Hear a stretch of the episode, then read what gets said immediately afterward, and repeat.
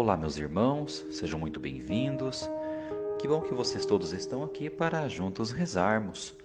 E neste dia, a igreja proclama para nós o Evangelho de João, capítulo 5, versículos de 17 a 30, onde Jesus diz: Em verdade, em verdade vos digo, quem ouve a minha palavra e crê naquele que me enviou, possui a vida eterna.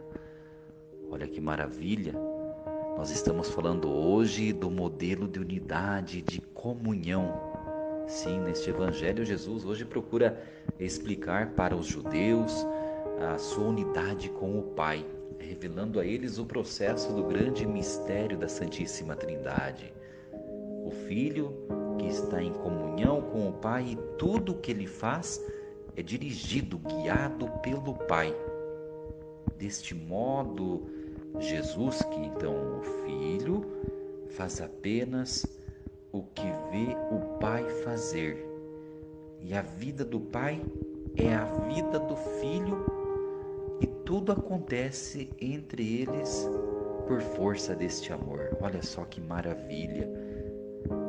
Assim, ele dizia: o filho não pode fazer nada por si mesmo. Ele faz apenas o que vê o pai fazer. O pai ama o filho e lhe mostra tudo o que ele mesmo faz.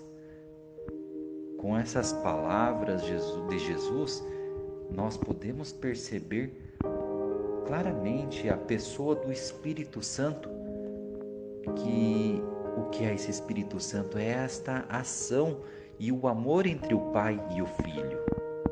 Jesus proclama então nesse evangelho do dia de hoje esta unidade com o Pai, esta sua dependência à vontade do Pai.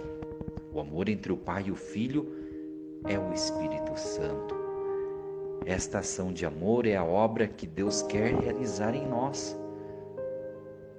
Precisamos então nos abrir a esta graça.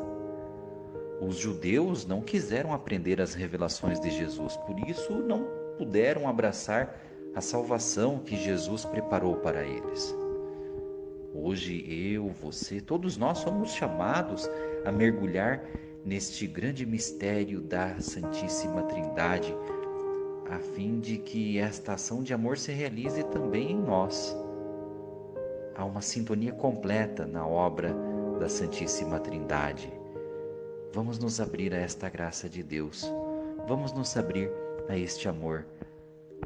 A vida eterna, meus queridos, depende da nossa adesão ao projeto de Jesus, crendo na Sua palavra e não duvidando do seu poder.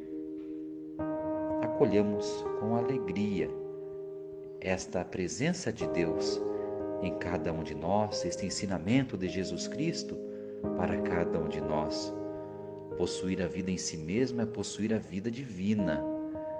Fomos feitos à imagem e semelhança do Pai, lembramos sempre disso.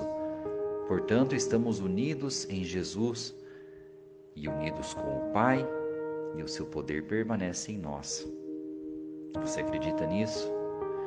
Você tem consciência de que o poder de Deus está em si na medida em que está também unido ao projeto de Jesus? Estejamos abertos a esta graça, deixemos que a presença de Jesus manifeste-se cada vez mais em cada um de nós. Que Deus abençoe este seu dia, em nome do Pai, do Filho e do Espírito Santo. Amém.